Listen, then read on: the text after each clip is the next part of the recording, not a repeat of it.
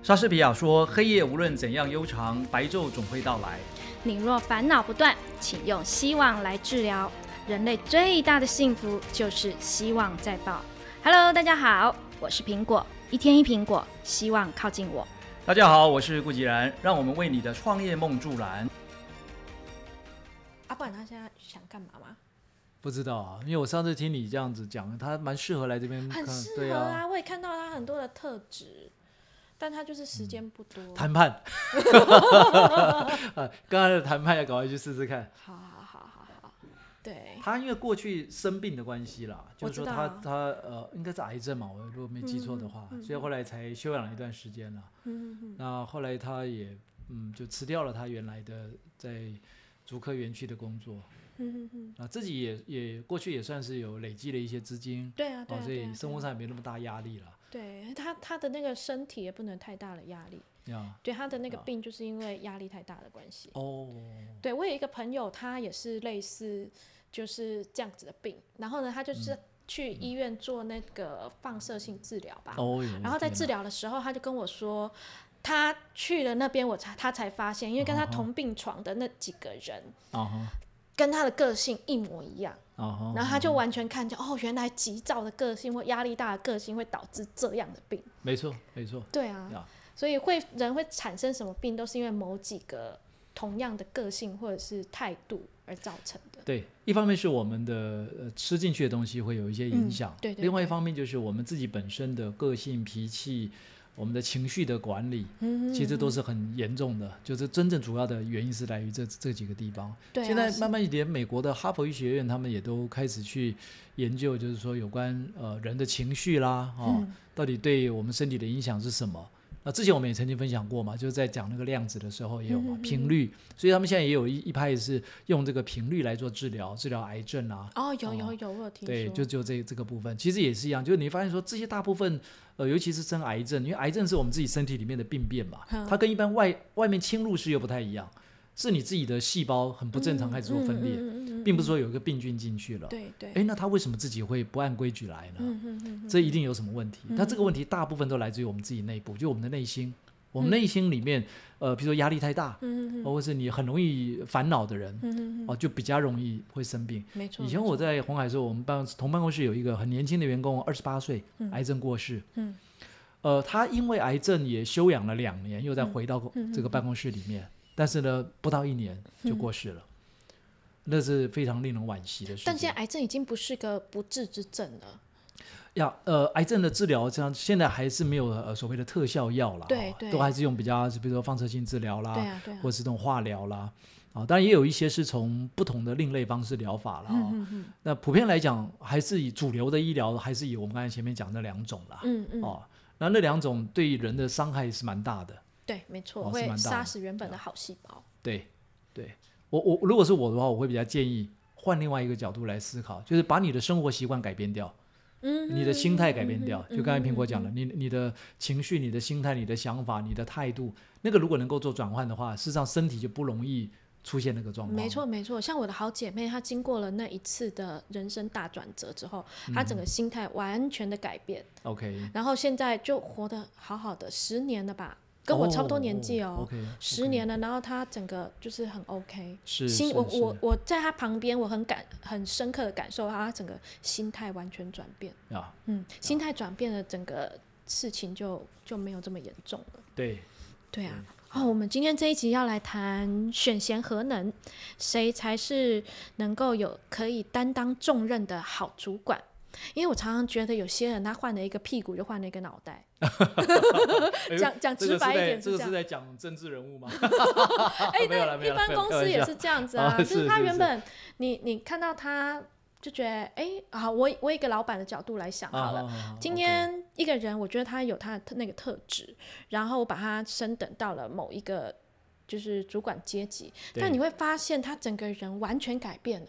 哦，就那个位置，我就觉得很奇怪，为什么一个位置让一个人可以转变这么大，整个心态、整个思考逻辑完全不一样。哦，就你讲的那个转变是你不喜欢的部分了啊，或者说是他原来的你很欣赏的部分，结果反而没有了。对，然后有可能小缺点就被放大了。哇，OK，对，这不是我自己的案例啦，是我看到别人的的样子，这样子。对，所以我就一直在想说，嗯，如果今天我们要选一个人当主管的话，他是不是有怎么样子的特质的人，他比较适合来当主管？因为有时候不是他有一个专业能力，而是他的那个什么样子的态度是是适合当一个主管的。OK，好，那我们今天就来探讨一下好了。其实当初一拿到这个呃访纲的时候，我看了我吓一跳，怎么啊要谈选贤与能吗？啊、我以为是要谈政治吗来要谈政治哎，我吓了一跳，哎、有时候其实。企业里面就是一个小小的政治圈的感觉。哦，那三头林立是正常的啦。对啊，很多人会搞小圈圈，所以呃一样嘛，就是大有大社会，小有小社会，嗯所有都是社会，即使公司只有十几个人也会哦。会会会、嗯吗？会。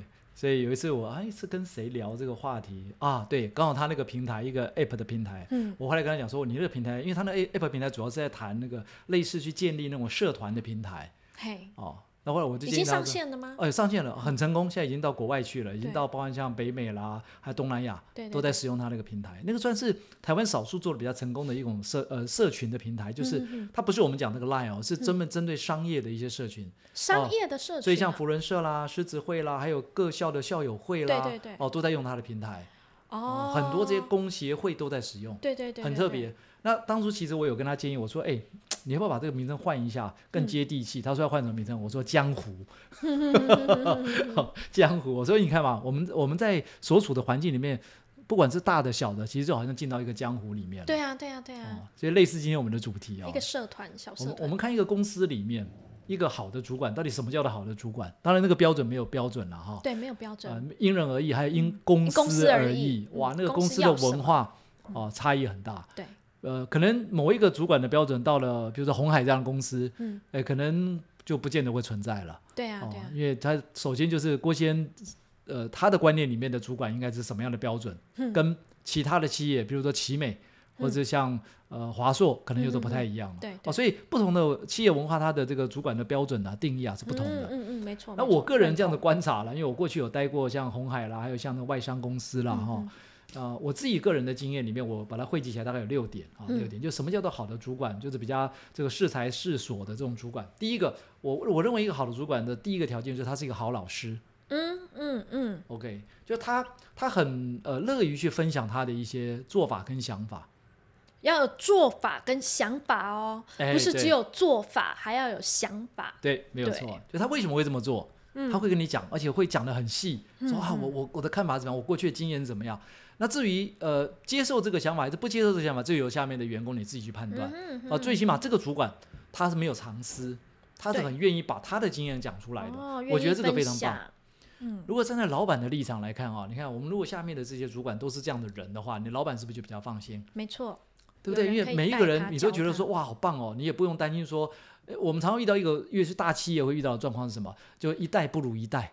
对对哦，这我这个主管他 interview 进来的人一定会比他稍微差一点，对，这是人性啊。哎，因为怕被超过嘛。对对，人对性。，就就怕人家这个不小心就爬到他头上去了，想说那不是自己找麻烦吗？对啊对啊。所以我在 interview 都尽量找那个哎比我差一点的。嗯嗯嗯哦嗯嗯，这个以前在红海发生过一个故事哦，嗯呃，我们时间够吗？要讲这故事吗？可以啊可以啊哦可以啊，这故事有一点点稍微呃，我简单带一下好了啦。等下记得回来就好。啊，再回来，你到时候要再呼喊一下回来吧，我们回来来回来回来。第二 点是什么？OK 好，哦，故事故事。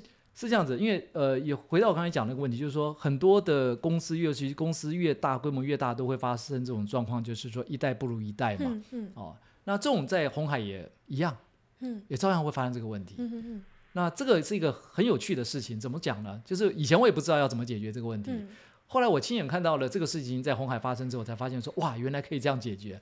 事情故事是这样子的，其中有一个事业群哦，因为红海事业群都很大，对啊，它有这个现在不知道十几个了啊。以前我在的时候有所谓九大事业群，然后到嗯什么十大事业群、十二大事业群。嗯以前一个事业群在红海来讲就是几千亿的规模。对，OK，那那个事业群有一批货出去之后呢，没想到这个呃品质的问题，嗯，就是它就是那个主板，就好像我们那个主机板那个板子、哦，那那不是一般的电脑主机板，是那种比较高端在使用的。说到客户那边去之后呢，客户只要装到客户的客户的机房里面，嗯嗯，一通电之后就发生火烧，这么严重？哎，这很哇严重，很严重哎，装到哪烧到哪。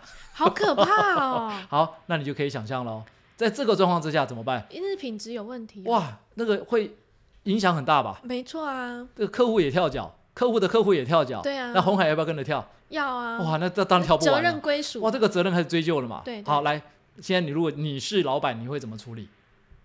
先，如果是我，可能先解决问题，先解决这块基板的问题，很好，来怎么解决？去查查嗯到底是问题出在哪。这个是因为品质嘛？对那品质的可能会是哪些环节呢？嗯，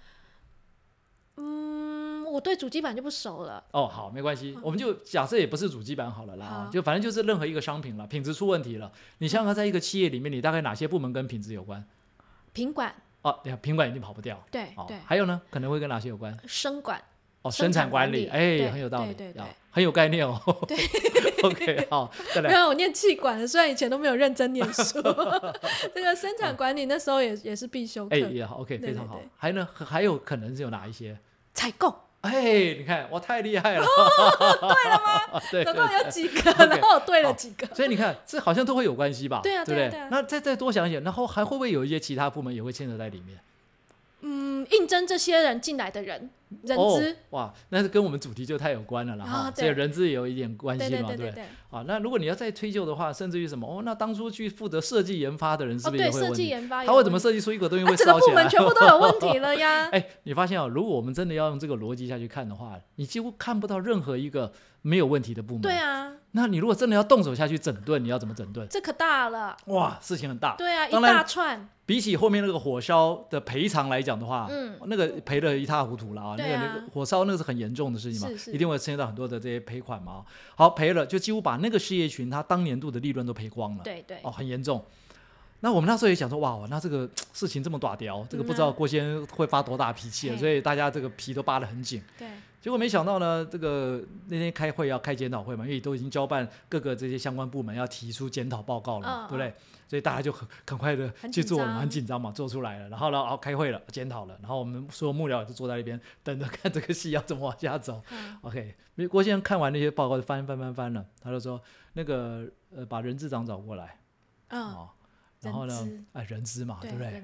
第一个想到人资啊。我说你们的报告都已经写出来哦，都这些这些这些，你看都各个部门都有哦。嗯刚才提到部门里头哦，每一个部门的检讨报告都上来了然后里头相关的惩处的名单都有嘛，这一定的嘛，这么大的事情怎么会不负责啊？一定要负责嘛，惩处嘛，对不对？惩处只是惩处到什么程度嘛？他就看了有看完了之后说好，那这些名单你们都确定了哦，没有漏掉哈、人资长他还讲说没有啊，没有漏掉，哦都在这边了，因为怕这个不小心扩大就糟糕了嘛。对对对，啊，这没有漏掉，就在这里。我们经过，那这个都很确实嘛？啊，都确实了，都没有问题了吗？都检讨的很清楚了，没有问题了。嗯嗯。好，那这些人，那个人事长去把当初他们 interview 的那个面试单拿出来，对，人事长就呃想说哦，找面试单啊，就开始去立刻就去翻哦，要求那个事业群里面的人资部门赶快把当初这一些列在名单上面的人的的面试单通通拿出来。对对对。他，说一看之后，哦，一看好了，面试单当初上面的签名的主管是谁？嗯，好了，都出来了对，interview 人进来了，那个通知这些主管，明天不用来上班了。嗯，所以是那些该惩处的人没有离职，反而是面试他们进来的人被砍了。对，你觉得这样做的意义在哪里？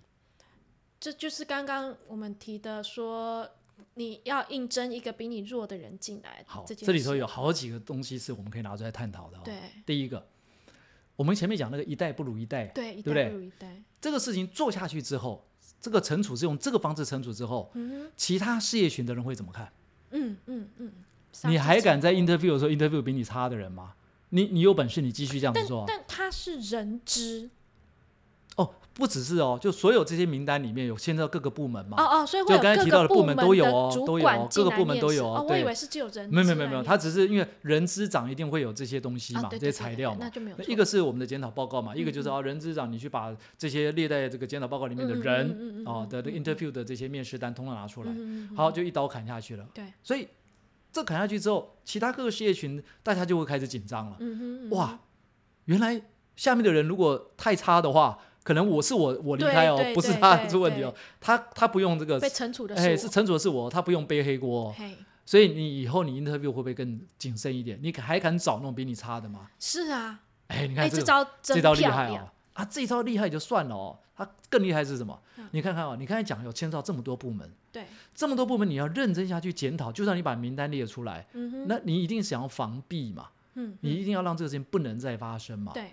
为了让它不能再发生，你想想看，你要去定多少的规则，你要去修订多少的办法，嗯你还要甚至于某一些检查的程序要加派人力，嗯哼哼，请问这些是不是都是成本？是所以你看，你发生一件事情了，你要解决这些事情，就问你什么？你是要增加成本。对，好，现在他不去做这个事情，我直接用砍的，我把所有的这些主管当初 interview 主管通通砍掉。对，请问我有没有增加人力成本？没有不但没有，请问这些还留下来的人，他会不会更谨慎的做这些事情？会，他觉得他是一个第二次的机会，你不用去增加新的规定，你也不用再去说你要多检查几遍，他们绝对自己都会把它检查好。对对，哎，这很厉害吧？哎，这招赞，我没有花任何的钱，没有增加任何的成本，就可以达到比花钱还好的效果，对不对？嗯好，再来，好玩的是什么？主管都被砍掉了。嗯，请问晋升的管道是不是畅通？哦没错，我你下就让你们人就会更努力，我就让你们里面的人开始什么大洗牌。对，你如果想要上位的，来，表现机会来了。嗯哼，之前一个萝卜一个坑，要等上面那个人调走了，你才有机会升上去嘛。嗯嗯，现在不用了，嗯，来，你你看你有有什么想法？嗯你有什么好的表现、好的办法？你可以赶快怎么样？赶快来做嗯哼哦嗯，哼，位置已经在那个地方了对，哦，所以你看那个晋升管道就畅通了，啊，这招真不错，厉害吧？嗯哼嗯想象不到哈哎，。但如果如果小公司的话，好，那当然了，不能用这个小公司可能就不见得可以这样子使用了，就看你公司的规模了。但是小公司其实哦，因为小公司的规模小之外啊，就是大部分的员工老板都还蛮熟的对，哦，不会像因为红海毕竟大了啦。嗯其实对郭台铭先生来讲，也不是每一个人都叫的，不认识对啊，甚至有些开过会几次了，一段时间没看到他，再一看他想这是谁啊，对啊，对啊，对啊，都会有这个状况嘛。但是小公司就不会有这个状况，所以小公司应该是说，老板自己本身的把关是一个关键了。嗯嗯嗯，因为你的主管就算 interview 一个人进来，嗯大概你也会怎么样去看一下他的背景资料，对对，你也会跟这主管问一下这个人实际状况。嗯，哦，如果你真的有一些疑问，你可能会 double check。对对对，OK，所以这个是小公司的反而的一个好处啦。嗯嗯，哦，这个在大公司做不到。但有些人你应征进来，不知道他是这么一回事。哎，这个是这个的确是，这个的确是。好，我们是下次开一集跟面试有关的，好了。好，我先把那几个条件讲完。好把第一个是好老师哦，然后第二个就是下放权力，而且不要去管那个枝微末节的小事。OK，嗯，下放权力。下放权力，就我认为一个好的主管要下放权力，因为他已经被你赋予这个责任之后，他是主管了，嗯，所以他应该要什么？站在主管的角度来去看整个部门或这个这个事业单位里面的相关的工作应该是怎么样的分配跟流动，哦，嗯哼，那个流程是不是很顺畅？嗯哼，而不是说他去管那个下面的小事情，嗯，那个小事情嗯应该是由他下面的员工、他的部署应该去做好。嗯哼嗯哼嗯 OK，所以这是第二个。第二个，第三三个就是呃要很有效率，而且是成果导向。是这个人这个主管他要有效率，而且是成果成。果导向。OK，要哦很有效率，就是不能再去钻研那些枝微末节的事，而且是要抓大，而且要很快的知道问题在哪里，该怎么解决。然后呢，我们就以成果来来看，哦，嗯就不是嗯去追究说啊，你为什么上班迟到三分钟、几分钟，不是在谈这个东西了，而是说这件事情交办给你之后，它出来的结果是不是我们部门要的？嗯嗯嗯，成果导向，成果导向。嗯好，第四个就是要非常擅长沟通，就是我们前面一集讲的，要很会沟通。沟通里面就包含像你要倾听，而且你要分享资讯。哦，我们嗯有一个很好玩的现象，尤其在大企业里面，就是主管会知道很多东西，下面的人不见得知道。为什么？因为主管会参加很多会议。对。哦，跨单位的、跨部门的，对，甚至于是到这个老板那边去开会，嗯他知道很多事情，回来还不他也都不讲，就当做哎，你看都我知道你不知道，嗯造成一个资讯断层。嗯这个在红海啊是非常这个被呃严格管控，就不准发生这样的事情。嗯，所以呢，只要一开完会，立刻要把所有的会议的内容要能够下达，嗯哼嗯哦，就不能有那种卡在哪一个地方。用会议记录吗？还是他又在主管又回去自己的部门再开一要宣导次会？要宣导，就是你回来你可以用会议的方式宣导，你也可以用文书的方式宣导，或者用、哦呃任何的电子的平台的宣导。对，然后再来就是，只要一旦是在会议中做成的任何的决议跟讨论，那些事情呢，不管跟你的事业单位有没有关系，你都必须要在你自己的周会或者在任何的适当的场合里面，就要去快速的讲一遍，对，让大家都知道说，嗯哦，原来公司上面有告诉你有哪些的想法，或最近有一些什么样的可能性了。了解。哦，这个在红海是很很普遍的。OK，好，再来就是要这个支持员工的职涯发展。哪一个员工是 OK，主管？主管要支持他的部署。主管要支持他的部署。就回到我们前面讲的，就是他要是一个好老师，要懂得嗯去教，要要愿意去分享。然后另外呢，他看到员工就他的部署有不足的部分，他必须要怎么样？就想想看，说我能帮他什么？嗯他不足，诶，那这个部分是我可以安排一个人教他吗？还是说我另外帮他恶补一下？还是说我干脆怎么样？我送他到外面去念书？嗯嗯嗯嗯嗯。哦，但职癌发展这样这样子讲，听起来就是他这个专业技能，在站在这个位置的专业技能。嗯，也可以是专业技能，也可以不见得是专业技能，都有哦。呃，一般小公司里面比较呃不会分得那么清楚了、哦。对。到了大公司里头，因为分得比较清楚，因为不同的路径嘛，就所谓升官发财图。嗯嗯嗯，升官发财图。所以不是说每一个工程师都要去最后做到了管理职，不见得哦。嗯，你可以做到总工程师，对对对。但不是管理职的，可能是研发部门的一个最大的头哦哦。但是你有很厉害的这个研发的构想跟技术，但是你下头可能没管几个人。哦，所以要去支持你这个底下的部署，他到底想往哪一条路径是的去走，是的然，后协助他。对。嗯，啊。这个站在这个主管的角度啊，嗯再来就是最后一个第六个，对团队的愿景跟策略要有一个清楚的规划，因为你已经不是一个单兵作战了，你已经是一个部门里面的主管了。嗯嗯以这个部门来看的话，他的这个愿景是什么？嗯跟公司的愿景之间有没有什么样的关联性？嗯哼，就你你担任这个部门的主管，你要带大家去哪里？嗯嗯嗯，哦，这个要讲清楚。哦，不是说我只是在这个地方，因为我已经被摆在这个位置了，反正大家就是行礼如仪，然后该送什么报告上来，我就该签章的签章，该驳回的驳回，不是，而是要更有怎么样方向感，让你的部门的人知道说，哎，哦，这个主管希望未来我们这个部门可以往哪个方向发展，但这不是公司给这个部门哎，他要参考公司的愿景，跟公司赋予哦、然后他要。用怎么样的方法去跟随公司的这个愿景？好，回到我们刚才讲的嘛，比如说我是生管部门，对对不对？站在公司的愿景一定讲的是很高的嘛，很大的嘛，对不对？但我只是一个生管部门呢，那我就要从我生管的部门的角度来看说，公司的愿景假设要成为全世界最大的，比如说 PC 的制造厂，嗯嗯那我生管的部分应该怎么配合？所以我生管部门的愿景应该是什么？哦，所以这个还是有层次的差别嘛。对对对啊对对对对，所以这样子一个好的主管要有六个条件：要成为一个好老师，可以下放权力，然后要有效率、成果导向，要擅长沟通，支持部署部署的职业发展。对于团队的愿景要与公司有关联性。对对对，嗯，这这六个条件，我觉得听起来真的蛮好的，而且把我心里的那个就是主管的那种框架，好像都做得很完整。哦，就有一个一个大概的雏形出来了。对，有哦一个雏形出来。原本我一直以为就是有方法、有技术的人让他起来，但有时候又觉得，哎，怎么这种人起来的？就像刚刚的升官发财图一样啊。嗯，对，对，我就觉得他起来了，怎么变得四不像了？哎可能他不适合，对他不适合，对，可能不适合，所以不是技术最好的那一个人是适合做主管。哎，不不见得，不对对要看他自己个人。如果他自己也不想当主管，因为有些人是不喜欢当主管、啊，对，然后被硬着头皮就是指派。像我们呃，应该是上一集还是刚刚有提到那个呃技术委员会嘛，红海的对纪委会对，纪委会里面的这些高阶委员会的成员都是嗯非常、呃被赋予很大的荣誉性的象征，嗯但这些人他有一个特色，他几乎都不是主管。他都是在各个技术领域里面钻得很深的，任何的疑难杂症，只要找到他们，都有办法解决。哦技术委员会他不是个主管他不是啊，他不是主管职啊。哦，这是这些人常常会跟郭台铭先生开会，因为郭台铭只要有任何技术上的问题，就会去问啊，比如说跟光有关的，就问光电的这个纪委会啊，或者是跟什么制程有关，就问哪一个制程纪委会。所以这些人都会什么，都有会被叫来列席，其实有点像顾问的角色。哎，又像顾问，但又像是一个荣誉，对，哎，就是已经到了那种那种呃纪委会里面的那个委员呢，哇，不得了，那个是很有荣誉的。他可能不见得是什么哦副总啦，什么协理，不见得哦。哦，哎，你是个纪委会的成员，你知道吗？虽然你才刚来没多久，我这样想一想，我觉得，哎，我们可以成立一个纪委会，纪哎纪委会，这这这个说说字好奇怪刚刚我。们小编的头上好多问号，什么发生什么事了？对，你很认真在听我们在讲什么？哎、其实院长讲话，我们真的要好好注意听。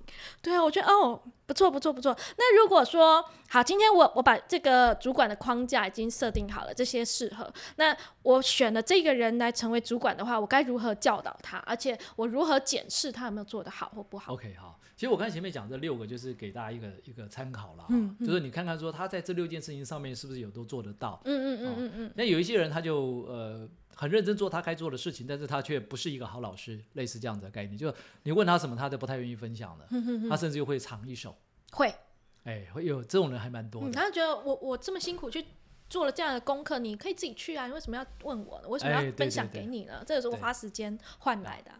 是，的确会有这个状况了、嗯。所以像我刚才讲，我们上呃上礼拜我在宜兰这个碰到的一个企业家，哎，我就蛮佩服他的，他就是那种不会藏私的企业家，嗯嗯他也让他的主管不会藏私，就他会把所有他知道的事情都交给下面的人。嗯嗯 OK，那有些人会说，那这样他会不会学会就自己出去创业了？嗯尤其传统行业都很呃技术门槛没不高嘛，对不对？嗯很容易就被 copy 了，就就是跟着去，很多人都想当老板嘛，对不对？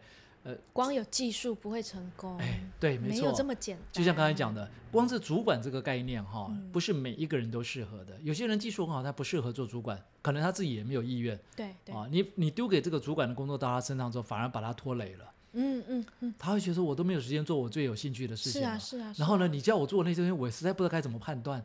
对对，反而会花很大花他更多的时间。对对，所以你看，这也是其中一个例子啊。就是说，第一个你可以检视的嘛，比如他有没有愿意做分享。嗯，哦，再来，他虽然是主管人，他是不是一直都在做一些很枝微末节的事情？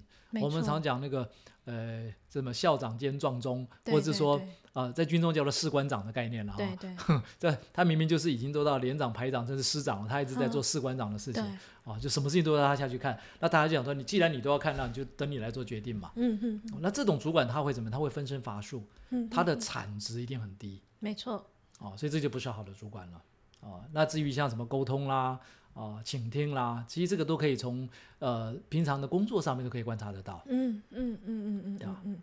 所以如何教导呢？如果他来了，我我用什么样的方式可以给他？好，我我个人的经验啦，我不能说这是最好的啦。我个人经验，过去我们在带一百多个人的时候，我那时候做法是这样：三个东西，一个叫给予责任，嗯给予责任，就是因为他是主管了，所以他要负责。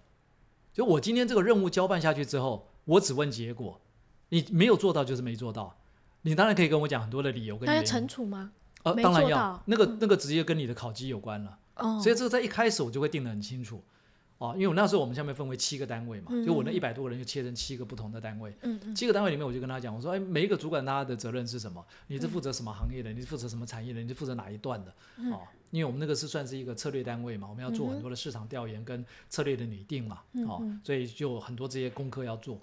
所以我就把责任交给这些主管们，嗯。就是这些主管你们要负责什么，你要做到什么程度，你的报告里面要包含哪些内容，嗯哼。哦，那个我们都会把它先规划好，都把它先定义好，放在那个地方，他 follow。嗯。那至于他下面的人，他怎么去带这些人做出东西来，方法我们可以教，嗯但是我们不会直接教下面的人，会由他去跟下面的人沟通。嗯嗯嗯然后再来就是我们刚才讲那个责任的问题了，嗯他自己要把这件事情做出来，什么时间我要看到什么报告，什么时间我要产出什么样的东西，他必须要在那个时间出来。嗯哦，这就是责任，他做不到就是他的责任。嗯至于他要不要惩处他下面的人，他自己决定。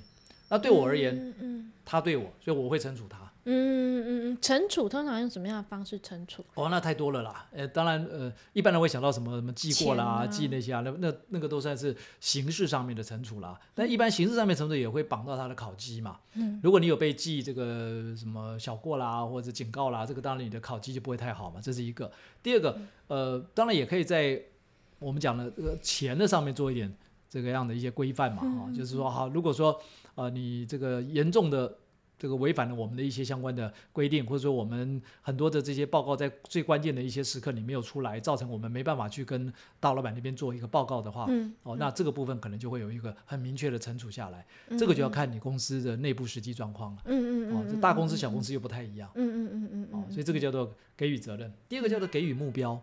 嗯哦，给予目标，他是主管，所以你要给他一个很清楚的目标，就是你对他的目标的要求是什么，或他该去完成的是什么东西，嗯嗯要讲清楚，就是什么时间划分，做到什么程度，然后呢是什么样的内容嗯哦，然后有这个负责的人是谁哦，他必须要很清楚去知道这些事情。第三个就是给予空间，嗯虽然我们给他责任、给目标，但是我们也怎么样？我们也不能去硬性规定说一定要这样做，或一定不要这样做。对，他只要能够达成目标，他用什么方法完成，他可以用他自己想到的好方法，甚至于他有时候会反过来问我们说：“哎，我觉得我们是不是可以换一个方式来做？”嗯嗯嗯哦，他就可以自己主动的建议，嗯啊，这就是给予空间了。嗯嗯。哦，就对我来讲，我大概会用这三个东西哦，来去呃教导主管或来检视我我这个主管。嗯嗯嗯嗯嗯嗯嗯，给予责任，给予目标，跟给予空间。对，嗯，了解。那如果呃讲到像刚刚讲到了惩处嘛，就是讲到惩如果惩处惩处的反向就是如何激励。对对对，对，所以啊呃如果这不止员工，呃不不止员工啦，甚至主管也是，不止不止主管，员工好像也是这样子，就是如何分适当的利润，那个所谓的适当是怎么样，然后奖金激励奖金的部分该如何去规划？好，呃，过去我们常会听到一句话叫做“不患寡而患不均”呐，哦，这个是大家的这个心里的一种嗯很自然的想法啦。嗯哼嗯哼，哦，最好是有钱分，大家都能分到啦。哦对对，，好处大家都要一样啊。对，哦，但是如果以一个公司里面不同的阶层，他的赋予的责任是不同的话，照理讲，他能够分配到的奖金应该也不会是一样的。所以，其实所谓的不患寡而患不均啊，我们谈谈这个利润的分配啊，谈这个激励奖金啊，那个所谓的齐头式的平等是不可能存在的。嗯 OK 那但我们要求的不是说不能叫做齐头式平等，而是是什么？让每一个分数都要对应合理的奖金。嗯，就回到我们前面讲的 KPI 了。嗯，嗯我们当初在定 KPI 的时候，就要定得很清楚，每一个 KPI 它背后所代表的这个责任额是多少。嗯哼嗯哼嗯哼 OK，它对我们的关键度是在哪里？哦，那所有的 KPI 都只有指向一个地方，就是说这件事情跟最后拿到订单的关系是什么？嗯嗯这个 K KPI 有达成跟没达成，对于我们拿到订单的影响是什么？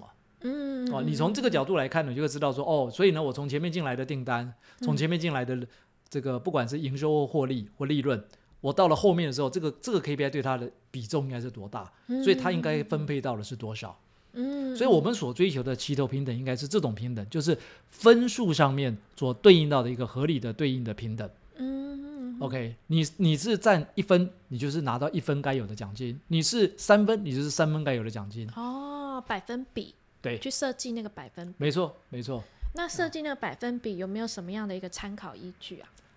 好，我们一般会有所谓的量化跟非量化的指标了啊、嗯嗯量化就是说，OK，你做这个事，这这件事情要完成这个任务，大概要投入多少的时间？嗯，哦，那是量化指标，因为时间里头就可以看到说，这个报告产出或者这个工作完成，大概是从什么时候开始接到，到什么时候完成，多少时间？嗯嗯嗯，时间的长跟短，当然就代表说，哦，那你你大概要贡献的这个心力有多大嘛？这个是一个。第二个就是价值度有多高。就是它的这完成了这个东西的价值度，对这个东西，对我最后面得到那张订单，拿到那个订单，对公司的贡献。对贡献是多大？嗯是关键的还是非关键的？嗯哼，那那个又可以得到一个分数，嗯哼，所以会是以这两个分数来做评量。嗯嗯，好、所以嗯像我们在呃红海之讲，一个叫做价值度，一个叫做饱和度。饱和度看的就是你一天八个小时或者一天十二个小时好了，哦，正常了，正常八个小时了啊、嗯八个小时里面你你是这八个小时事情都塞满了，还是这八个小时里面你只用了三分之二对啊？那叫做饱和度。哦，那那个可以从你平常的打卡啊，还有你，因为我们有一套系统是，就是我接一个任务下来，嗯就我一个任务传达下去给他们之后，系统它那边会接，接了之后就开始计时，嗯啊，这个花了多少时间完成？好可怕哦！红海是做到用秒来计算，哇，每一个成本都要算到秒。哇，哎，这个我们改天可以来谈谈讨论一下这个东西，这个这个叫什么？就以秒来计算成本。很多老板都还不想，就想不出来哈。我在计算成本的时候，就是按照一个、两个、一件、两件，对啊，或是一个人头、两个人头工时。我说 no，在红海是用秒来计算成本。但是因为它是制造业才可以这样子哦，也可以这么说，但是也不见得是制造业。你像我的部门就不是制造业啊，我的部门是一个哦幕僚的部门，是一个策略部门。对我们的产出就是报告啊。哦对，这样我就觉得很困惑。我我因为我们都是设计师，都是是智慧财产的那种产出人员嘛，那，你他们不是机器人，没有办法说你一天就是要给我产五张图，他就真的给我产五张。他就跟你说我今天没有灵感是。所以我刚才有没有讲要结果导向？哦，而且你全部要看向产出来这个东西可以带来多少价值？对我的订单，哦这个东西完成之后，我呃，比如说帮我卖了一百万本书，还是什么那个五十万本书，哦，好，这我来跟我的数据部门讨论一下，如何让他们把 他们出来的东西，然后换算出换算出一个价值。小小编开始这个三条线然后，啊 完蛋了，要计算到秒。要计算到秒，对啊，好可怕啊！他们都是以天来算的。然后改计天我们来聊这个话题吧，因为那个计算到秒是也是一个我进了红海才学到，说哦，原来我们在看成本的时候，应该是要从秒来看所以这个标题会是什么？这这个叫这个啊、成本计算吗？这好像我记得我们在希望学院里面谈是在，好像是在谈成本那一块的时候，在成本那一商业模式里面会谈到，商业模式里面有关那个成本结构那一块会谈到。哦，好好，OK，下次可以来谈这一个。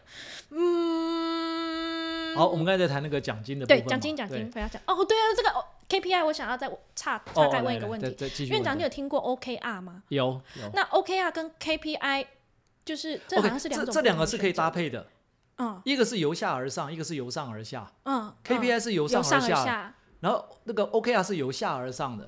那过去因为大家都只有 KPI 哦，所以就不知道原来还可以有一个叫做 OKR。对他们比较近期比较 OKR 后来出来的原因，就是因为后来发现说，其实我们应该是以结果来看，成果导向。对。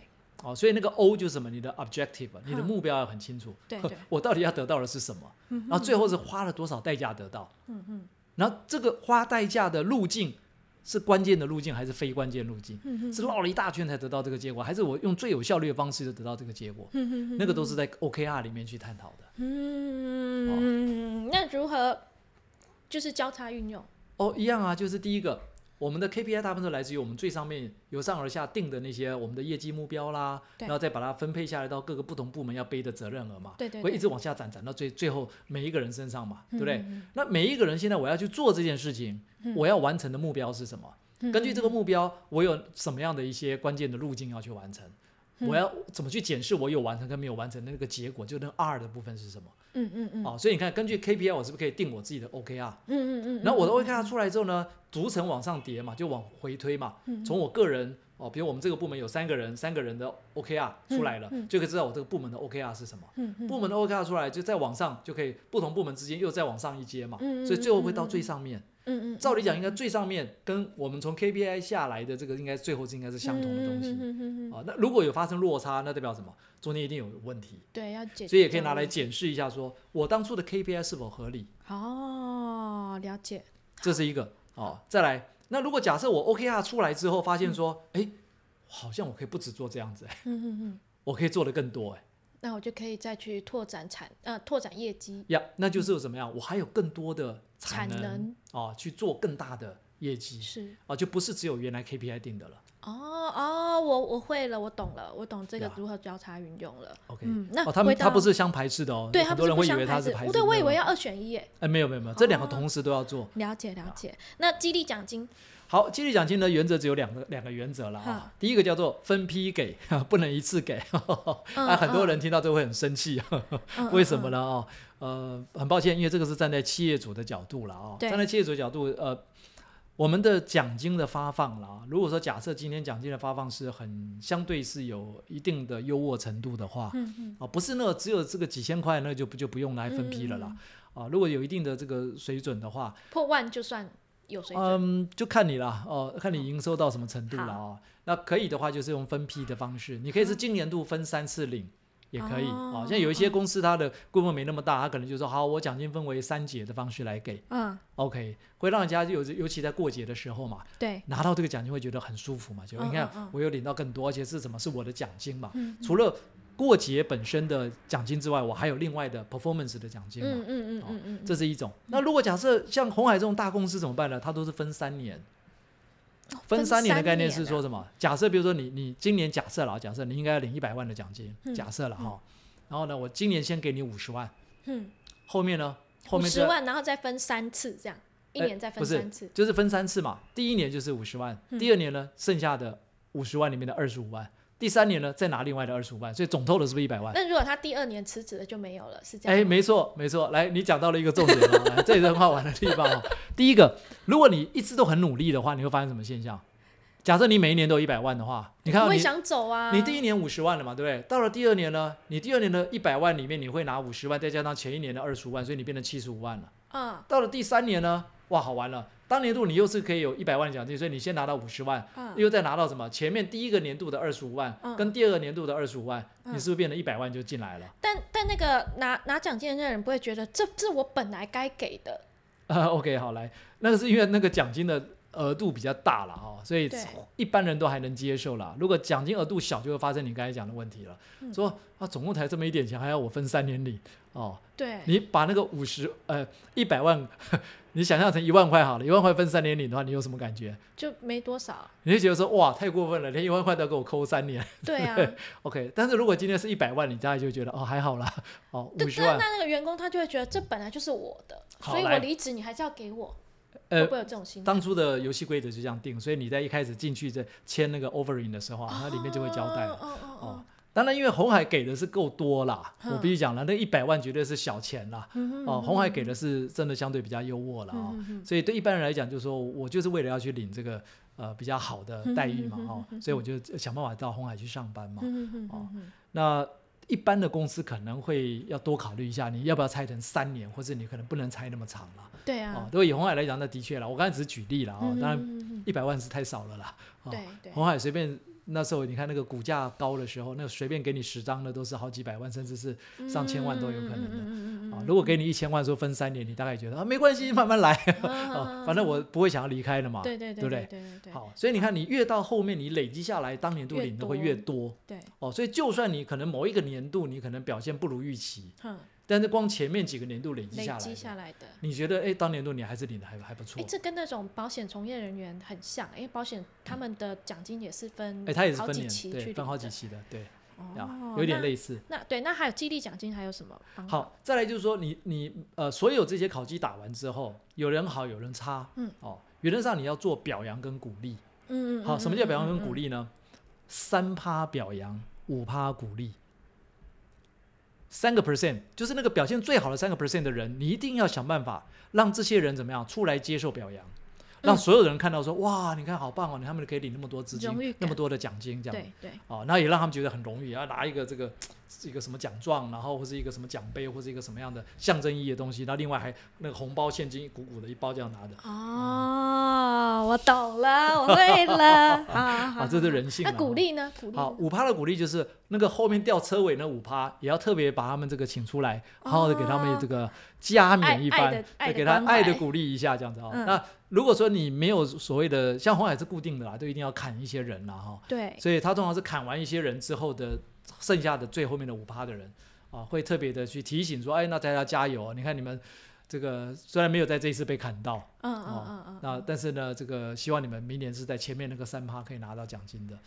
哦，也要让所有的员工看到说，老板不只是给什么好处，嗯给胡萝卜也是什么是有棍子在后面对，有。鞭子在后面鞭对对对对对，嗯，不错，非常非常非常学到很多，学到跟得到了非常多。好，那我们这一集也差不多了，所以最后面呢、苹果想跟大家说，富兰克林曾经有一句话，他说：“希望是生命的泉源，失去它，生命就会枯萎。”所以啊，鼓励大家可以随时可以保持着希望，勇敢往前进。好，那最后这一句话呢，我是想要引用那个 Richard Branson 讲的哈、Richard Branson 这句话刚好跟今天的主题很有关。他说呢，我们要训练员工，训练到他们可以独当一面的离开。